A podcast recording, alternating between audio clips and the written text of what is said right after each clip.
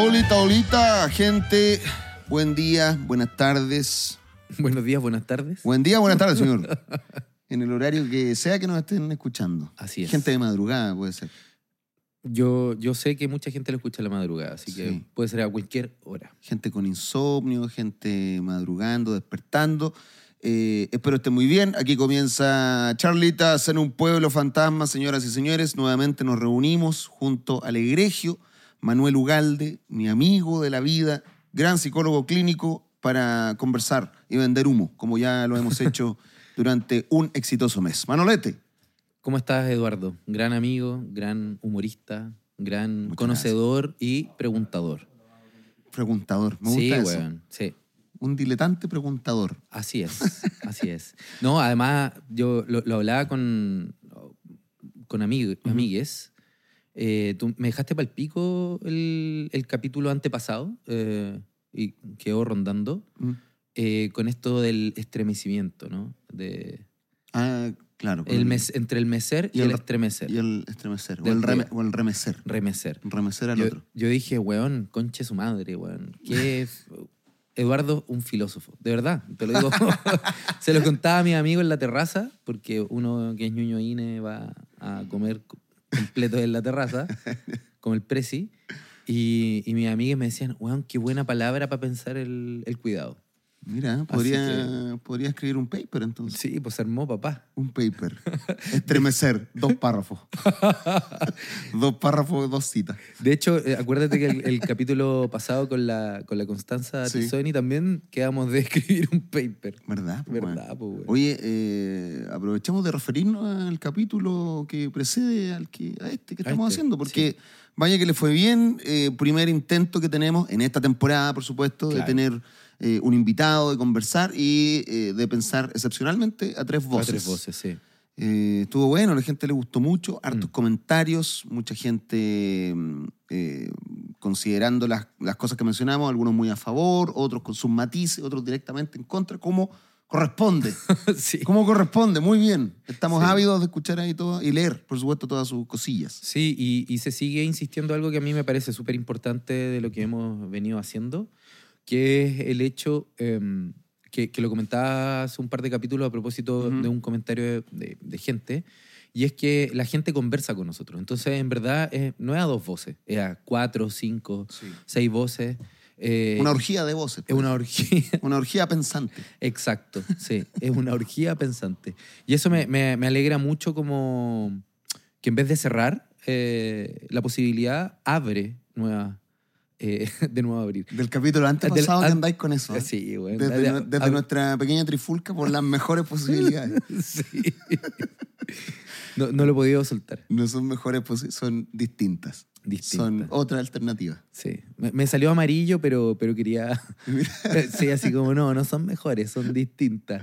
Pero, Mm. pero bueno, se entendía el punto. Así que nada, estamos muy contentos por, por nuestra primera invitada eh, y por, lo, por la... que a la gente le gustó, mucha gente que no había escuchado antes este podcast, le gustó la idea de que eh, invitáramos a gente más experta en los temas. Sí, pues, una persona que, bueno, ha dedicado gran parte de su vida a estudiar ese tema en particular. Sí, así que fue, fue importante, muy buena visita. y también estamos contentos porque cumplimos, eh, este es el quinto capítulo, o sea, ya cumplimos un, mes, con charlas en un pueblo fantasma de forma emancipada, libre y loca. Y lo quise. Así es. Eh, Charlita, eh, Charlita va loca por el mundo. Eh, libre de solo. Sí. Sí, hasta que llegue Spotify y, Y nos cague. y no. Extractivismo. Así que es bueno porque hicimos un, un gran esfuerzo con Manuel, que es una persona muy ocupada, tiene hartos pacientes, hace clases también. eh, Eh. Y esto igual eh, amerita tiempo, dedicación, preparar los programas y por supuesto un gran equipo. Eh, que es el equipo, equipo. De, de Estudios Neverland, que tiene listo el set cuando nosotros llegamos, que tienen toda la técnica lista y dispuesta. Muchas gracias por eso, Muchas eh, gracias, sí. querido equipo. Estamos feliz- eh, felices con este podcast que, que sigue. Pues vamos a seguir este, este mes todos los martes. Bueno, cumplimos. Cumplimos. Todos los martes cumplimos. Concha su madre. Vamos que se puede. Y, y bueno, de a, poco nos, de a poco nos vamos a ir adaptando. Todavía no tenemos set ni tenemos intro, pero eso ya va a cambiar. Todavía estamos en este set que Se vienen parece, cositas, parece sí. un podcast de botánica. claro. Porque hay harta planta. ¿eh? Claro, Pero- el, el- el estamos im- imitando a Christian Barken, weón, en, en el jardín. Esto del ¿Cómo se jardín. Perdón, el antejardín. Eso, en el antejardín. Sí, de a poco vamos a, a tener nuestro set, nuestro espacio. eh, a medida que lleguen más auditores, auditoras, vamos a ir eh, teniendo mejores cosillas. Ya tenemos alguna idea, así que pronto vamos a salir de acá. Pero bueno, a lo que Mm. nos convoca hoy, eh, tenemos un tema bien, bien interesante y creo que el pie de esto tiene que ser... eh, bueno, el programa quizás se ha interrumpido en- en este capítulo por los sorbos de agua de Manuel. Sorbos de...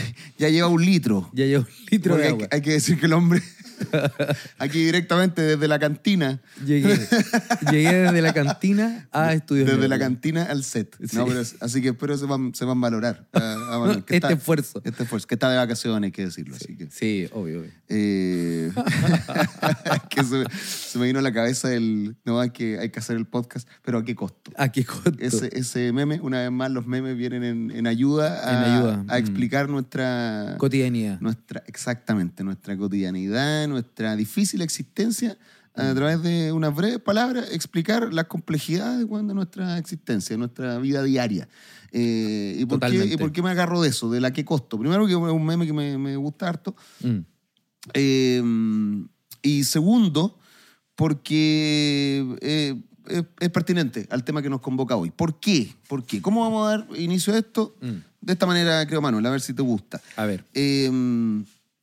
En, la, en la pauta que hicimos, pensamos hablar de lo, de lo subjetivo, eso por supuesto nos lleva a la modernidad. Así es. Entonces, eh, leí y busqué lo siguiente, que si podemos definir la modernidad de alguna manera, sería como la, la fuerza o la, la convicción, la firme convicción de que la única incondicionalidad para movernos en este plano, la, la única incondicionalidad que permite ese, ese motor de existencia, de hacer cosas, eh, reside en nuestra propia subjetividad. Mm. Es decir, eh, ya no corren esas sujeciones de las sociedades tradicionales, Claro. eh, la divinidad, la, Mm. la ley divina, eh, el, el- el señor feudal, etc. Todas esas imposiciones, esas sujeciones no corren y nos centramos en nuestra subjetividad. Ese trazar esa propia existencia, ese dibujar lo que nosotros queremos ser, los proyectos que anhelamos, eh, desarrollar nuestra subjetividad, conformar nuestros proyectos vitales, eh, por supuesto que nos trae weas muy buenas. po. Eh, Claro que sí. nos- somos un ejemplo, o sea, estamos sentados en un, en un estudio haciendo un podcast para que la gente no, nos escuche. Mm. Nos permite llegar a muchas cosas, ha permitido avances, progreso, evita sufrimiento, Mm. el avance de la medicina, los tratamientos, no sé, un montón de cosas. Sí. Pero al mismo tiempo, eh, y en paralelo, eh, Mm. corre, o sea, en, en todo ese bienestar, que es algo que ya hemos hablado, todo ese bienestar que produce, Sí. eh, en paralelo corre un, un malestar, Sí. que al parecer reside en todas las cosas que dejamos de lado por acceder a, a este tipo de, de avances y bienestar Mm. a través de la subjetividad. Es decir, eh, claro, de- desarrollamos nuestra subjetividad, pero ¿a qué costo? ¿A qué costo? Mm. Y ahí se cierra este breve, breve exordio Exordio, claro. que, que nos adentra en este tema de, lo, de, Sí. de lo- de la subjetividad afectiva, de, la- de las emociones y, y bueno, Sí. Manolete. Sí, eh, estoy, estoy de acuerdo con, con esto que estáis diciendo en la, en la medida de que, mm, si lo pensamos, ¿no? El, el trayecto que hemos hecho en lo- los capítulos anteriores tiene que ver, ha tenido mucho que ver con, con el lugar de la subjetividad. Mm. Es decir, con el lugar, a ver, porque digámoslo, em, subjetividad viene de un, del latín subjectum, ¿ya? Eso me encanta, weón, cuando la- la- los La- étimos, los étimos. Los étimos, sí. sí, me gustan. Y, y subjectum, para que se sepa, eh, significa... Que se sepa. Para que se sepa. Me salió como de reggaetonero. Fue como Wisin. Wisin. Wisin gritando de fondo. Eh, em, viene em, de la idea de fundamento. Es decir, el subjectum, el fundamento, eh, en la modernidad se transforma a uno mismo, ¿no? Desde Descartes, en adelante. Entonces, sí, efectivamente, la pregunta que hay que hacer es qué habilita, eh, qué posibilita, que abre eh, la aparición de la subjetividad, es decir, de la existencia, como ya lo dijimos, de una interioridad que vale la pena, que tiene un sentido, que permite construir mundo. Eso es inédito eh, previo a la modernidad, como tú mismo lo dijiste, en lo que se llamaba el, eh, el antiguo régimen, ¿no? En donde efectivamente eh, no había algo así como un sujeto. A mí me gusta mucho em, la idea que en los primeros capítulos, alguna vez lo comenté, eh, creo que acá mismo, eh, como la idea que eh, cinematográficamente los primeros capítulos de la serie Game of Thrones Ujú. eh, se muestra respecto a lo poco importante que es eh, el individuo, el sujeto, ¿cachai? Mm.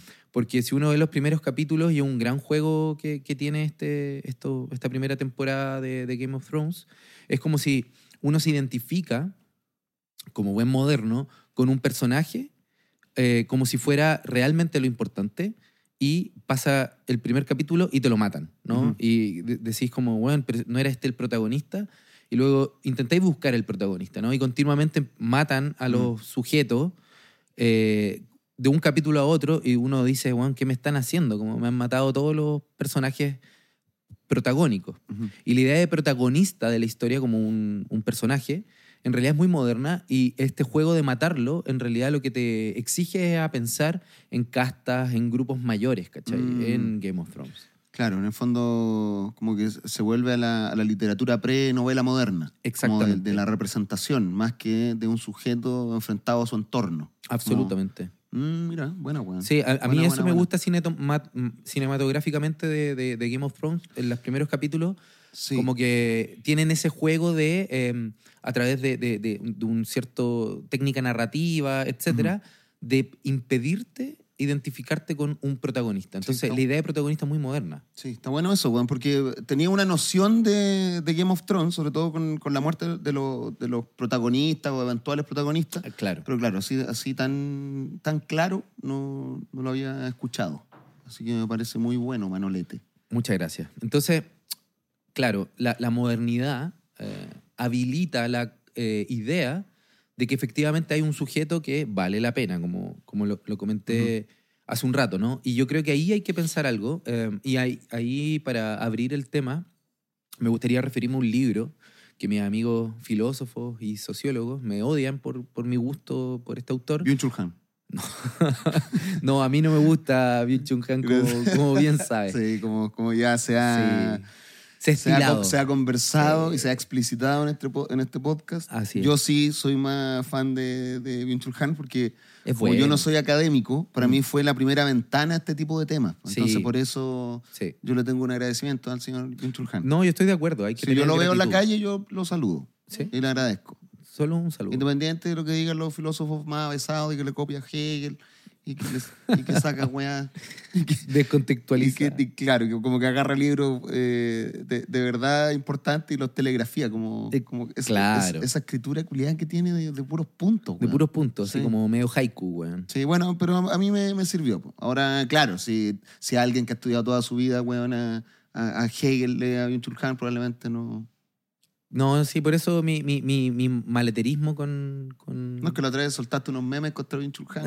sí, estaban más buenos, Estaban weón. buenos. Estaban buenos. weón. Estaban buenos. Pero para los neófitos como yo, es una buena lectura. Sí, Yo, yo estoy de Sí. acuerdo. No, de hecho, yo te recomendé. Es verdad, La agonía. weón. Yo Tú te me, re- tú me adentraste en ese mundo. Sí, pues, weón, en esa droga. La agonía del Eros. Sí. Ese fue el primer libro que leí cuando estaba preparando mi showcito Un mundo feliz para morir. Así que es. justamente tiene que ver con esto, pues, con las emociones. y- Exacto. Mm. Sí, yo, yo metí Byung-Chul Han en las poblaciones. así. Ah, Sí, pues, weón. Entonces, no, pero iba a hablar de otro autor, no de Byung-Chul Ya. Han, de Jürgen Habermas. ajá. Ya que, que para los sociólogos es filósofo y para los filósofos es sociólogo. Como que nadie lo quiere, no lo quiere tanto, Ajá. pero yo creo que hay un, un libro muy importante de él que, que tuve la mala o buena fortuna de leer que se llama La teoría de la acción comunicativa. Que un libro del año 1985. Y, y, en- y el gran objetivo de él, como para situar nuevamente, Ujú. eh, de, de este weón es intentar de repensar la modernidad.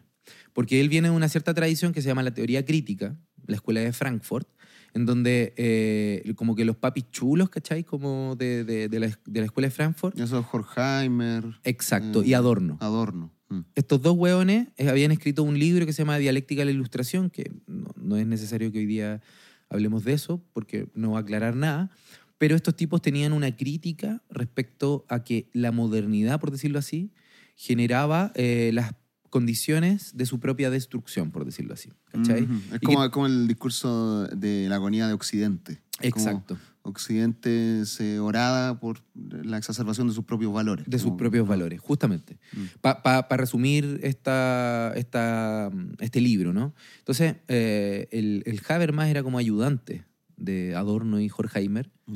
Eh, y claro, eh, la, dia- la dialéctica de la ilustración eh, es escrita en el contexto de la emergencia del nazismo, de la guerra mundial, de puta, de todo lo peor que pudo haber generado la modernidad, ¿no? La idea de racionalidad, de tecnología, etcétera, que terminó destruyendo a la misma humanidad, a- y sobre todo un grupo particular que eran los judíos. Mm. Ya, entonces Habermas consideraba, eh, y, eh, y esto es lo que escribe, ¿no? Eh, consideraba que había una gran pérdida, una enorme pérdida humana si renunciábamos a la noción de modernidad. Porque era la modernidad lo que nos ha traído, como tú mismo lo dijiste, grandes desarrollos.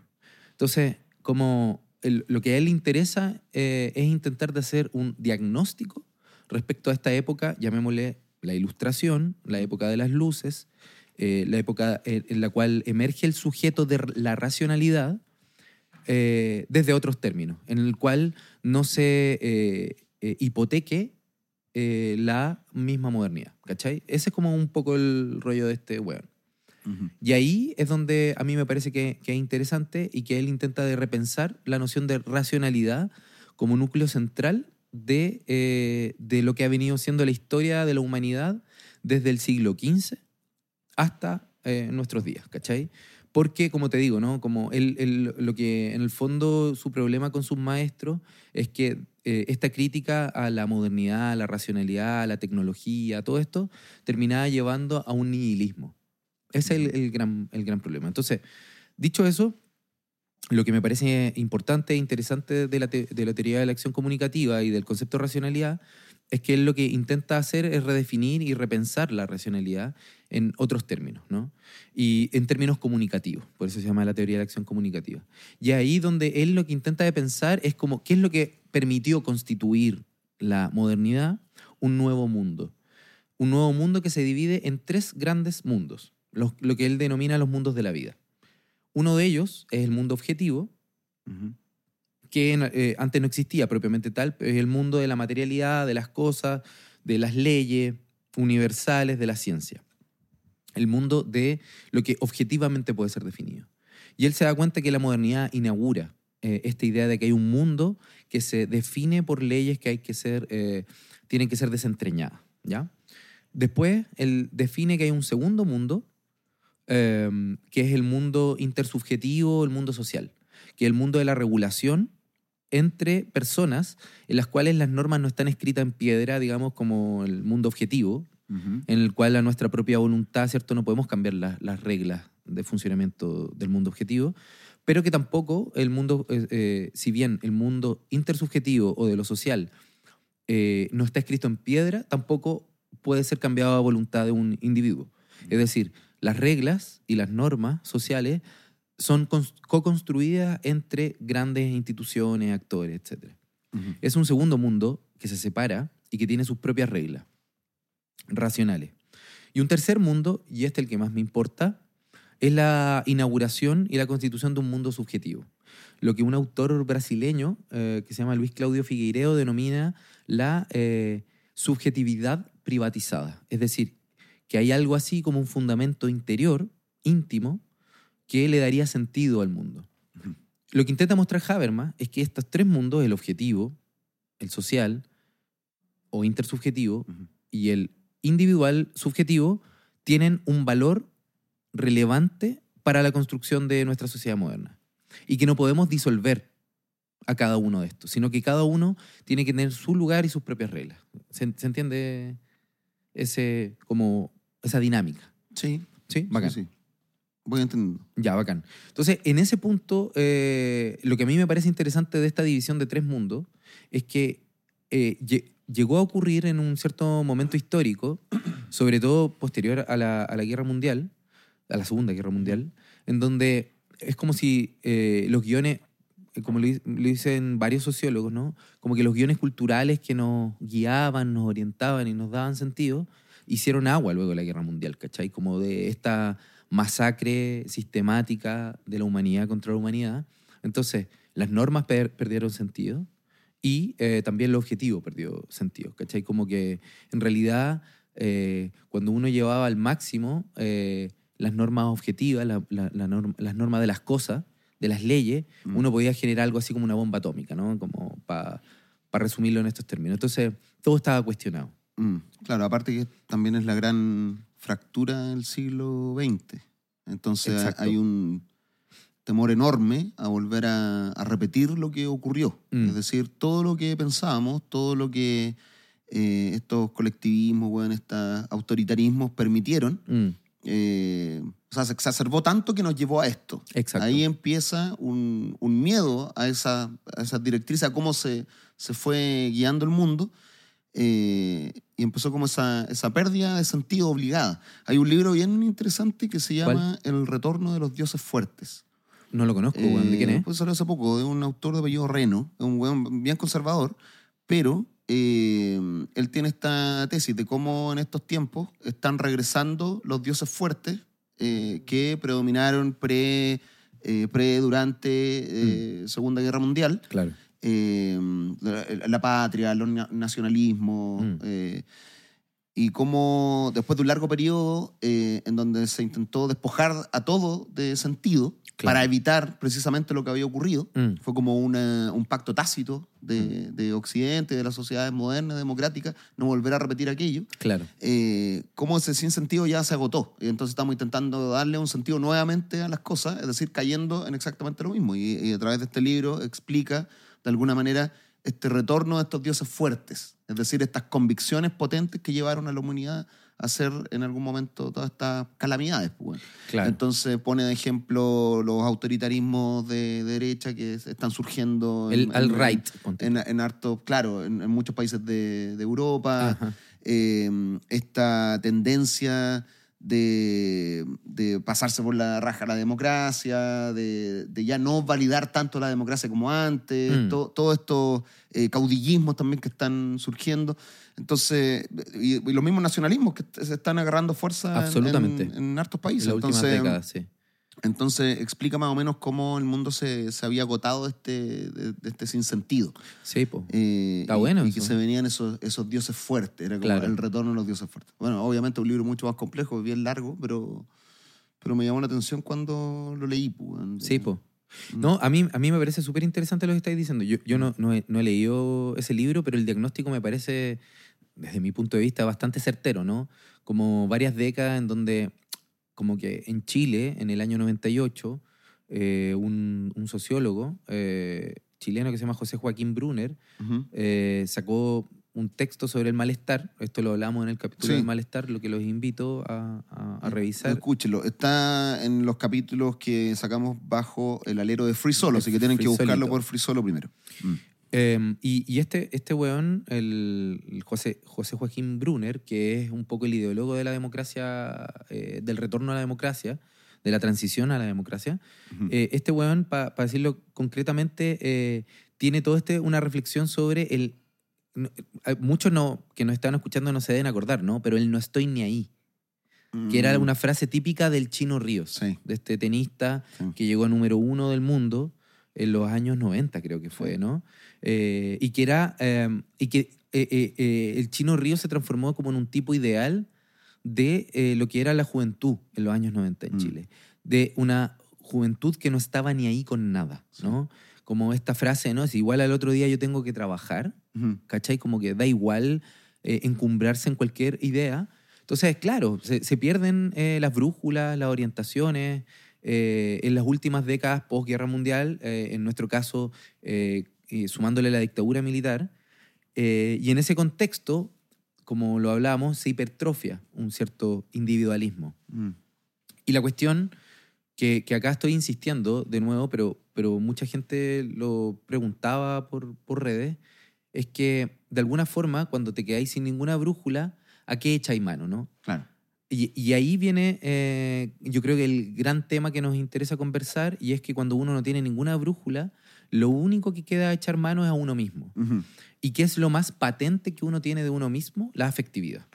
Es decir, si hay algo que es propio del ser humano, y sobre todo en, esta, en este tiempo, es la idea de que uno mismo tiene algo, como una cierta, voy a llamarle así eh, provisoriamente, una cierta sabiduría o una cierta eh, como eh, orientación que viene dada por algo así como la afectividad. ¿Por qué la afectividad? Porque es una cuestión que uno la vive muy intensamente. O sea, si hay algo que tiene la afectividad es que vivía necesariamente en primera persona. Y, eh, y claro, no es que la humanidad antes no lo haya vivido en primera persona, sino que como la subjetividad no tenía lugar, era irrelevante lo que tú sentías. De hecho, en el discurso de la psicología eh, y de la psicopatología, la afectividad hasta finales del siglo XIX, es decir, casi entrando el siglo XX, no tenía ninguna relevancia. En realidad el gran concepto era la razón. La razón, claro, el pensamiento y, y- y todos los, los procesos mentales, pero que tenían que ver con lo racional. con lo racional. No La emoción era considerado como algo espurio, incluso Sí. era como algo... mm. Como sucio, ¿cachai? Sí. Como, como una Puta, weá. weón emocional, weón. Claro, como un peso, Claro. Claro. Que, que una weá que ahora se ha invertido, es decir, eh, y que hace un proceso lento y largo. Yo cuando Mm. entré el 2004 a estudiar psicología, eh, era una carrera de minas, entre comillas, ¿no? Como, ¿por qué estás estudiando una carrera como que es de mujeres, ¿cachai? Como Claro. si fuera enfermería, ¿cachai? Como esta idea de que quien cuida o quien escucha, esas weas son de mujeres, ¿cachai? Como de revista Tú o Claro. revista Paula. Eh, y lentamente ha ocurrido que, como, como bien decimos, la gente anda buscando una orientación y en esa búsqueda de orientación se ha eh, vuelto a poner atención y centro absoluto en la afectividad, pues, weón. Mm. Y ahí yo creo que hay que un tema a pensar, como, para decirlo así como en una pregunta, ¿no? ¿Cuán buen orientador es la emoción, el sentimiento, el afecto eh, para movilizarnos eh, en nuestras decisiones, en lo que queremos hacer, etcétera? Como que desde eh, los años 80, con Goleman, con esta idea de inteligencia emocional, que el discurso de la emocionalidad como centro de lo humano, ah, así ha explotado a niveles enormes. Y yo creo que hay que repensar eso. Ese fue muy usado, ese, ese término está pero en todas partes, lo de la inteligencia emocional. Absolutamente. En la empresa, en los colegios, Claro. en el ejército, weón, en, en todos lados la inteligencia emocional. O sea, como que... ¿Pero el eso ya no, no, no, no está tan validado o, o qué? No sé si no está validado, ¿ah? O sea, pues yo, yo entiendo como que ve las emociones como algo que se puede, como adaptativo, como Sí. algo que se puede explotar. Exacto. O sea, como un capital a, a ser eh, elaborado, pero por el pensamiento. O sea, eh, la inteligencia emocional tiene un enfoque absolutamente cognitivista. Es decir, están las emociones, pero es la racionalidad y la cognitividad, es decir, el pensamiento, quien modela y, y- y media eh, esta pulsión afectiva, este impulso. Y eso no, no es así. Sí, po, obvio que, o sea, en parte sí, po. pero el punto es que en realidad yo pienso que lo que no se ha elaborado realmente, eh, y esto lo, lo llevo pensando un tiempo, como desde la psicología propiamente tal, es eh, qué diablo es una emoción. O sea, no, no se ha pensado suficientemente, solamente las asumimos, como las sentimos y las vivimos en primera persona, damos por hecho que las emociones existen y que son orientadores y que están bien y que, ¿se entiende? Como hay, un, ahí hay un tema, ¿cachai?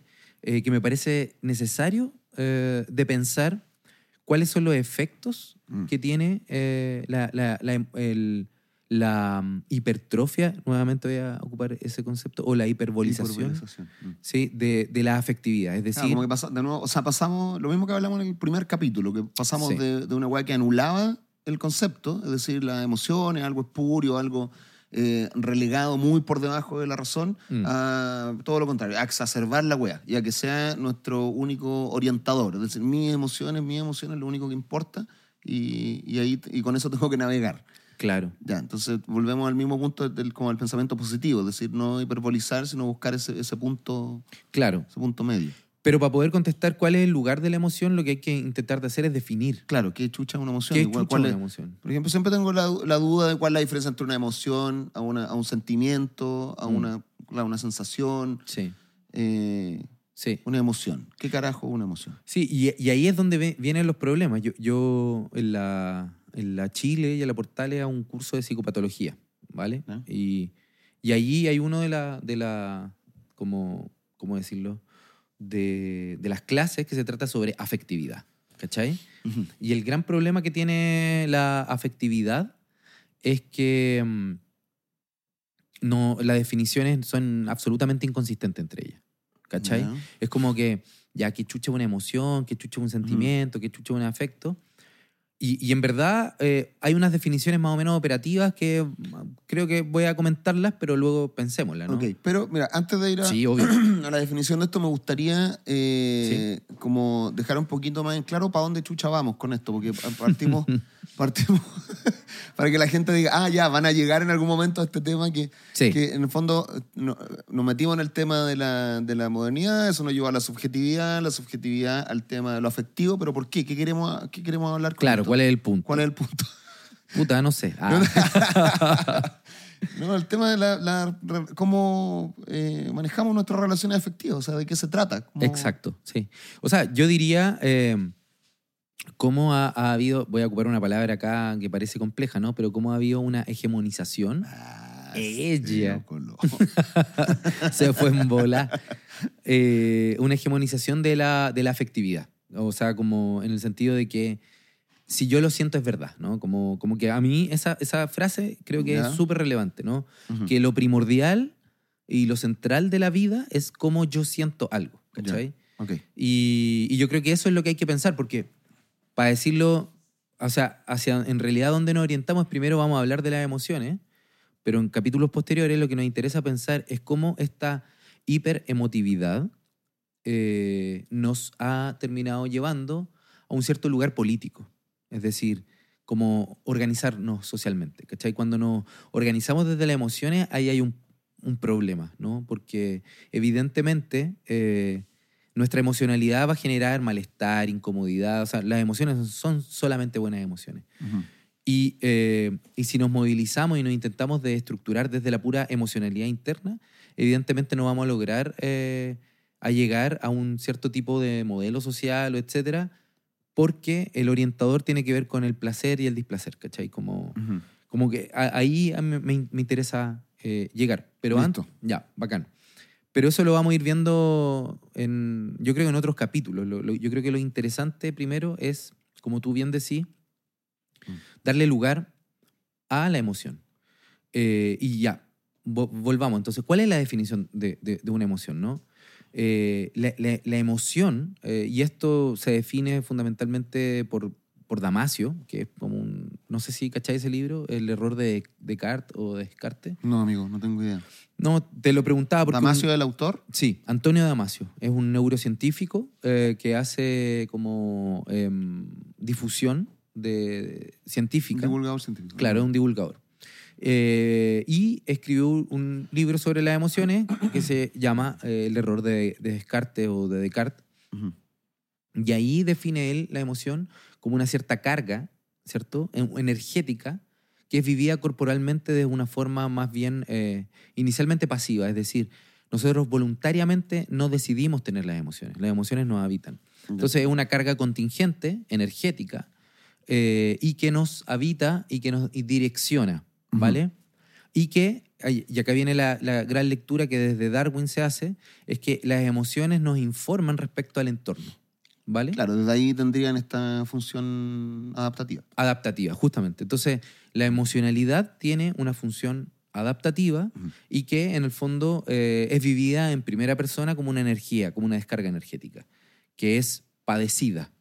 ¿Ya? Eso es importante señalarlo, porque nosotros como, como digo, Ya. no la decidimos tener, nos ocurre Ya, ok, ok, ok. Somos, eh, somos sujetos pasivos frente a... frente a esto que, o sea, es, es algo espontáneo. Yo tenía que como, son reacciones, reacciones psicológicas y fisiológicas, es decir, hay una, un- es algo que padecemos, algo que ocurre de forma espontánea, pero que genera, eh, con- eh, tiene una, eh, unas consecuencias fisiológicas también. Por supuesto. De hecho, la emoción es sobre todo fisiológica. Entonces, ¿qué es lo Esa que...? en la guata. Claro, como esa, esa en la guata, esa weá en el pecho, la sudoración, todo estos elementos fisiológicos es lo que en general se define como parte de la emoción. ¿cachai? Y el sentimiento, eh, según esta misma lógica neu- neurofisiológica o neurocientífica, eh, es la interpretación o el trabajo simbólico que yo hago de esta descarga fisiológica. Ajá. ¿Cachai? Entonces, eh, mientras que la emoción es una eh, descarga eh, corporal localizada, eh, momentánea, el sentimiento es la elaboración que nosotros hacemos y las conductas que de ello se derivan. Ya, esa Entonces, elaboración implica razonamiento. O no necesariamente. no necesariamente.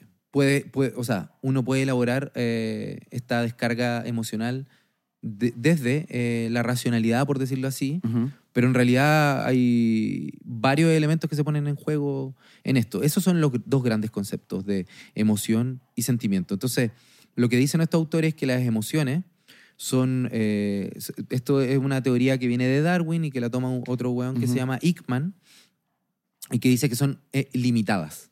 Las emociones son limitadas y está como El miedo, la sorpresa, la ira. la ira. Tú- hay, hay, hay leído... Creo que eran como seis. Sí, como- seis o siete. Claro, exacto. y que son entonces universales, porque una descarga Ajá. fisiológica corporal. Mientras que los sentimientos supone, como hay una elaboración simbólica, es decir, por medio de la Mm. palabra, son más bien locales, eh, Culturales, culturales, ajá. etc. Claro, yo me acuerdo que tenía un tazón cuando- era, cuando era chico. No era me dio risa el tazo. claro, te, te, te dio risa como la, la bajada. tal. sí, sí, me encantó, me encantó. Después de algo tan académico, mira, sé que tenía Yo un tengo un tazón. tazón.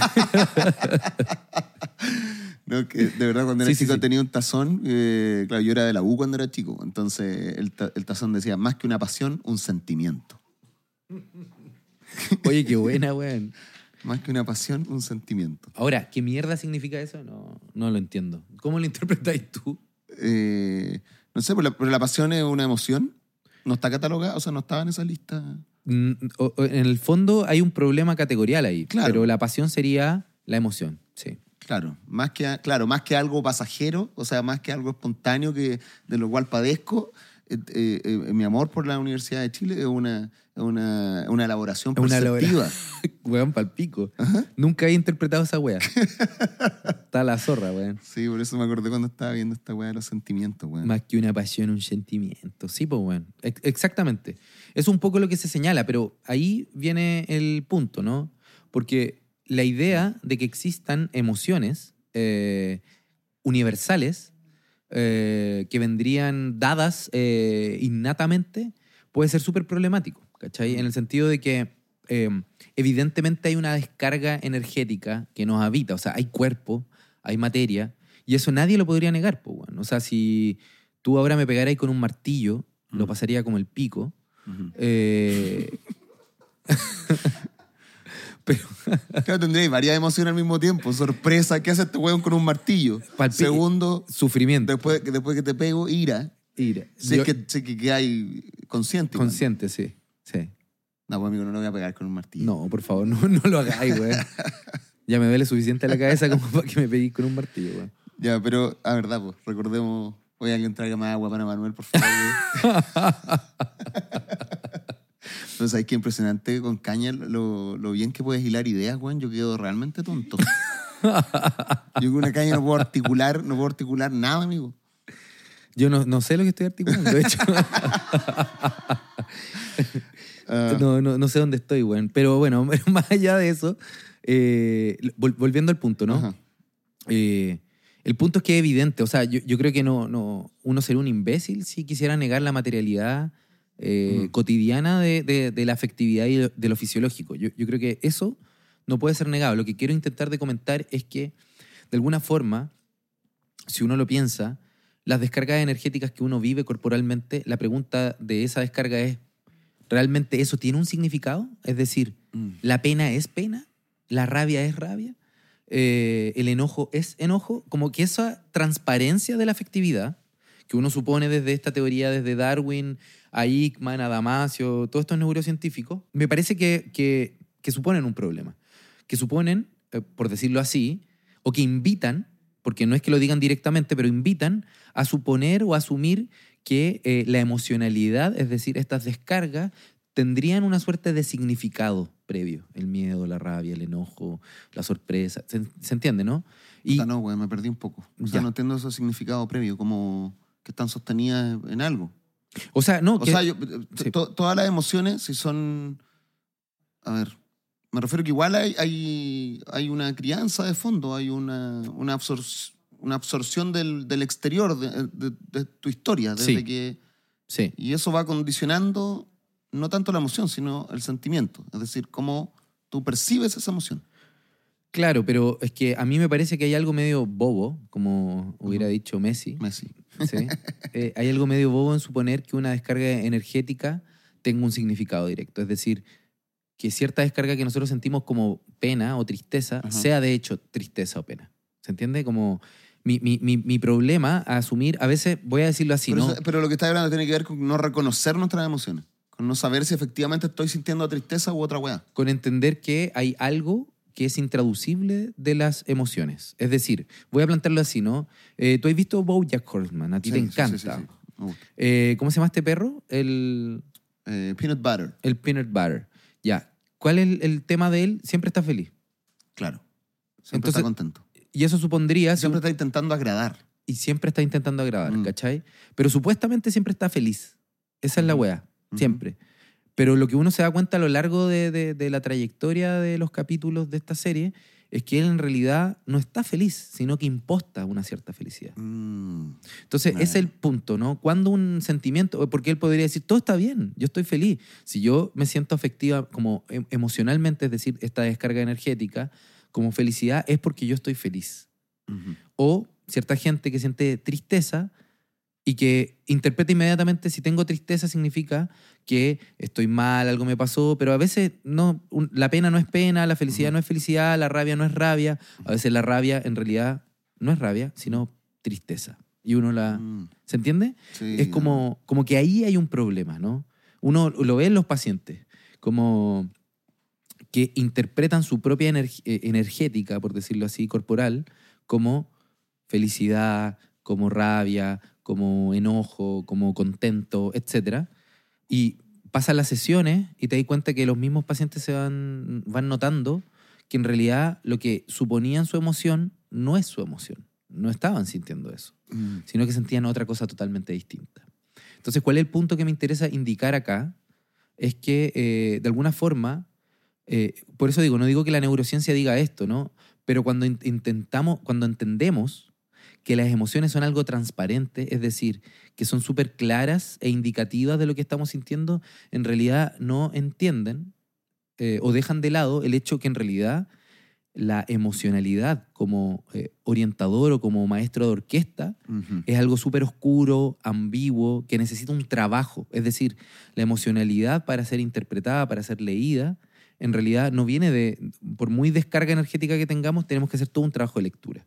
Entonces, para decirlo en otros términos, realmente la emoción no está separada del sentimiento, sino que siempre vienen de la mano. No hay una emocionalidad sola, sino que siempre la emocionalidad va a estar atravesada por el pensamiento, la voluntad, eh, la creatividad, etcétera, etcétera. ¿Cachai? Por las, todas las otras eh, instan- instancias psíquicas.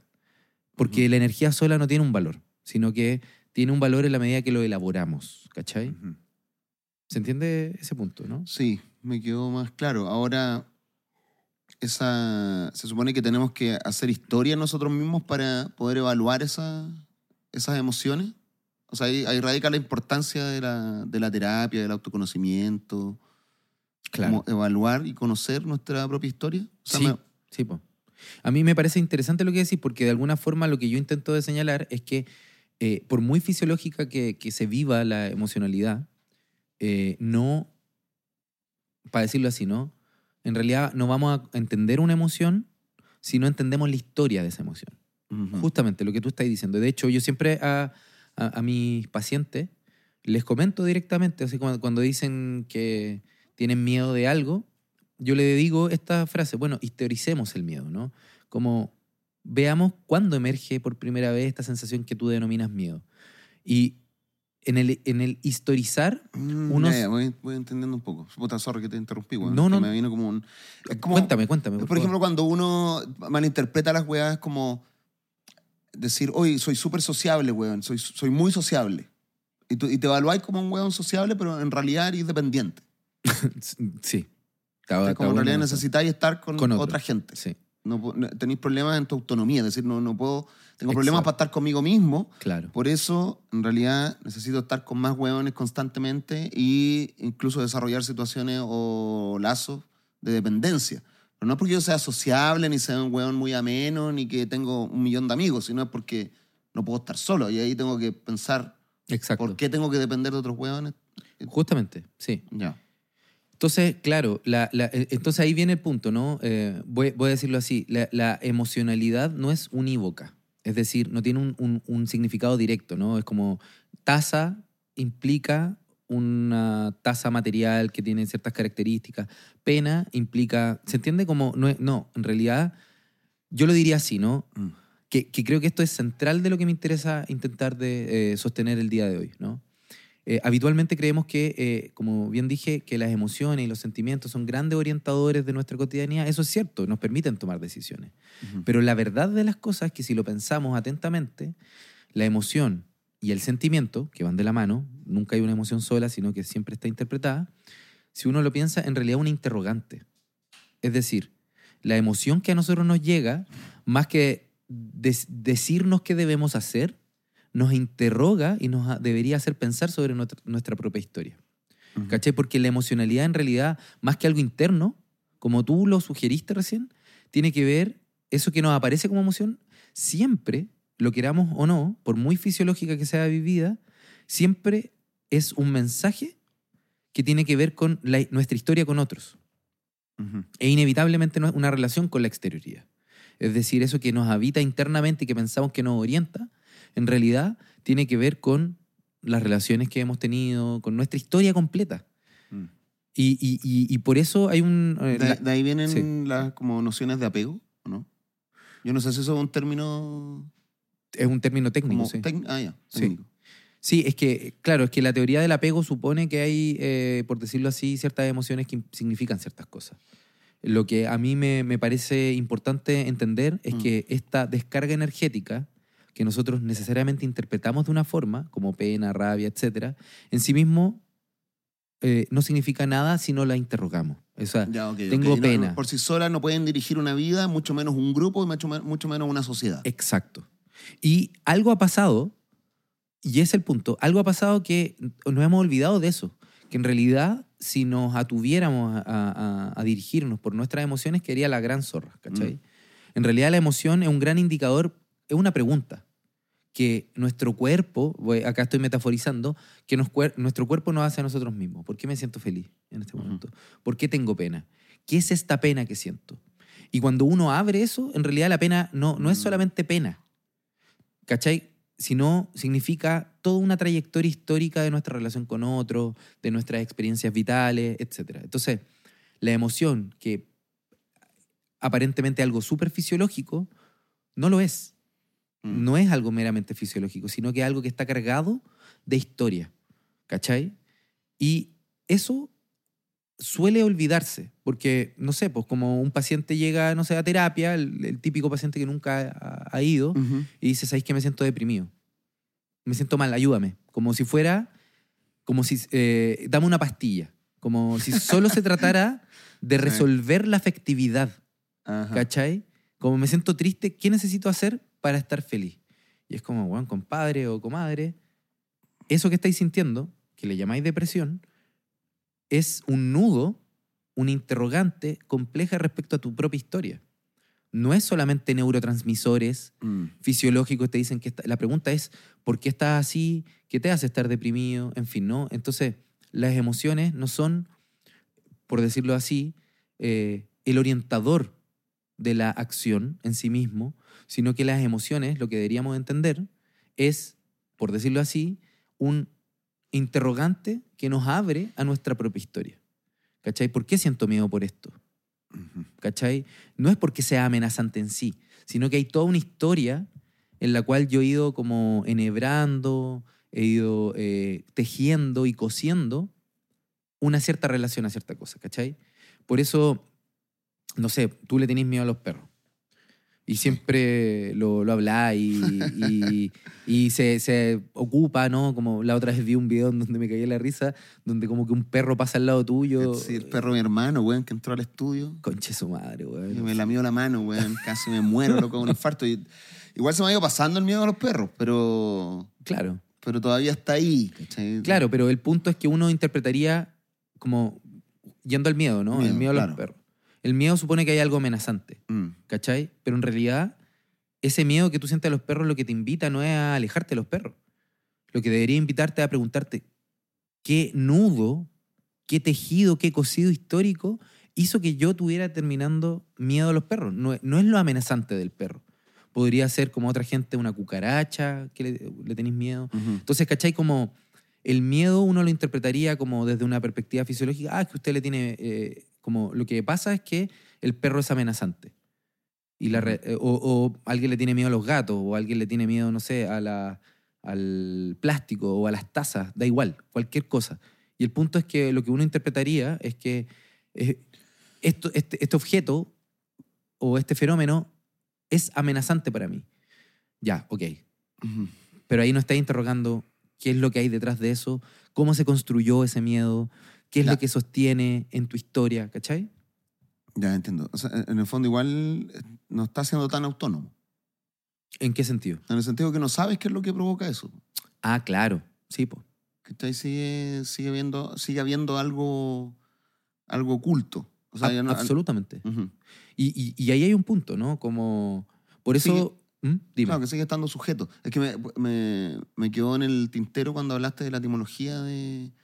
¿De qué era? De... Subjectum. de subjectum. También lo de sujeto, de estar sujeto a algo. Sí. ¿Cachai? Que er- éramos sujetos cuando, no sé, imperaban las sociedades tradicionales, la ley divina, etc. Pero ahora también somos sujetos, pues, estamos sujetos a algo. ¿A qué? Está súper Habla- bueno lo que estás diciendo, sí. Ajá. Sí. Porque de hecho en francés, sujet, Ujú. la, la palabra de, de sujeto, significa sujeto, es decir, un, un individuo, pero al mismo tiempo significa súbdito. Sí, pues, hay, hay una... Hay una Que él está- sujeción. o Una sea, sujeción, Mm. justamente. Entonces, subjetividad y sujeción van de la mano. Y el punto es que, ah, y eso es lo que me interesa elaborar el día de hoy, cuando creemos que las emociones son algo que nos orienta, que son transparentes, que nos dicen una verdad de nosotros mismos, eh, lo que estamos haciendo es negar algo muy propio de las emociones que en realidad eh, no, no, no nos invitan a orientarnos, sino que nos sugestionan. ¿cachai? Nos sugestionan si es que no pensamos que en realidad la emoción, más que algo transparente, como un mensaje que nos llega eh, y nos indica qué tenemos que hacer, en realidad es un nudo, una pregunta, una invitación o una imposición más que una invitación a pensar en nuestra propia historia. Y eso, en general, así no se piensa la emoción, se piensa como algo meramente fisiológico, no, no, no como algo histórico. Mm. Mm. Suena agotador igual. Como ante cada emoción tener que desentrañar, weón, mi propia historia, que a veces está más enterrada que la chucha y... la cagó, güey. o sea, eh, Sí, sería Suena agotador, enfermo. po. Es que yo no, no sé si es que hay que hacer eso. ¿eh? Es bueno, me, me- me- parece bacán el, el- el contrapunto que me hacís, po, weón. Si estuviéramos todo el día, eh, weón, así como siento algo. Oye, pensemos en mi historia. Tenía cinco años, no- nos vamos a la chucha. Nos vamos a la Claro. chucha. Pero en el fondo, en general, em, lo que yo no, no- no quiero decir que no hay que seguir a las emociones. Lo que yo creo es que no hay que pensar que la emoción en realidad es como un mensaje claro que nos dice, yo funciono en lo que siento, ¿cachai? Como, ¿ya? ¿Por qué? Hay un típico meme eh, que me gusta mucho que, que dice algo así como, no sé si lo que siento es como un augurio del futuro, ¿cachai? Como una... em, ¿Cómo se llama esto de los adivinadores? Como, bueno, como Un, un, vaticinio. un ¿no? vaticinio o en verdad estoy tengo angustia, ¿cachai? Como, no sé si una intuición o angustia, ¿cachai? No.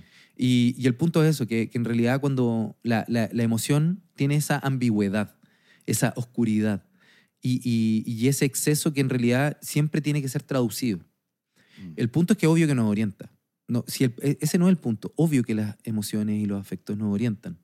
Pero a mí lo que me interesa señalar es que si es que nuestra si existe una hipertrofia de la afectividad como el orientador, no nos vamos a dar cuenta que en realidad el- la emoción que aparece no es un punto terminal, es un punto de apertura a nuestra propia historia e intentar de entender qué es lo que nos ocurre, eh, cuál ha sido nuestra relación con otros, ¿cachai? Entonces, en ese sentido me, me, me da problema la, la emocionalidad como orientador. Me parece muy bien, Manuel. Lo dejamos hasta acá para. Sí, sí, me, No. me parece que... Cacha, cacha la noción del tiempo. Weón, me impresionas. Es que es una buena conclusión, weón. O sea, es una conclusión y al mismo tiempo. Mira, es más un cliffhanger, porque nos deja abierto el tema para. Que un cliffhanger, weón. no. Un cliffhanger es, cuando- es como, un, es como un gancho, el, el gancho que va al final de la serie, el, como el qué pasará. Ah, como- perfecto. ya. Como esa escena que, que te invita a, A ver el otro a ver capítulo. el, el siguiente capítulo. Ya, claro. perfecto.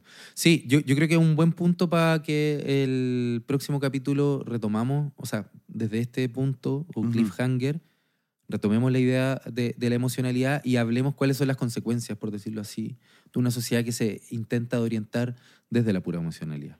Me parece perfecto. Muchas gracias, queridos auditores, auditoras, por eh, escuchar este nuevo capítulo de Charlas en un Pueblo Fantasma. Manuel Ugalde, muchas gracias, querido amigo, por venir a pesar de la caña. Por supuesto. Eh, lo conseguí, eh, lo- consiguió. Lo conseguimos. Pero no, muchas gracias a ti, Eduardo eh, Carrasco. ¿Cómo te digo, weón? Yo siempre me incomoda ¿Por decirte? Eduardo, no sé si decirte Edo, ¿Cómo weón. me decía ahí en el colegio, weón? Eduardo, pues. Eduardo, entonces, pues, ese es mi nombre, o Edo. Edo. Pero Carrasco igual, ese es mi apellido, no, Sí. yo no tengo problemas con eso. Ya, ya, no, no, no tenéis un tema con. Ya, bueno. no, nada, weón. Bueno, entonces, muchas gracias, Eduardo Carrasco, y nos estamos viendo la, la próxima semana. Entonces, te, te agradezco este espacio. No se diga más, termina la venta de humo semanal eh, con tu podcast favorito, Charlas, en un pueblo, fantasma. fantasma.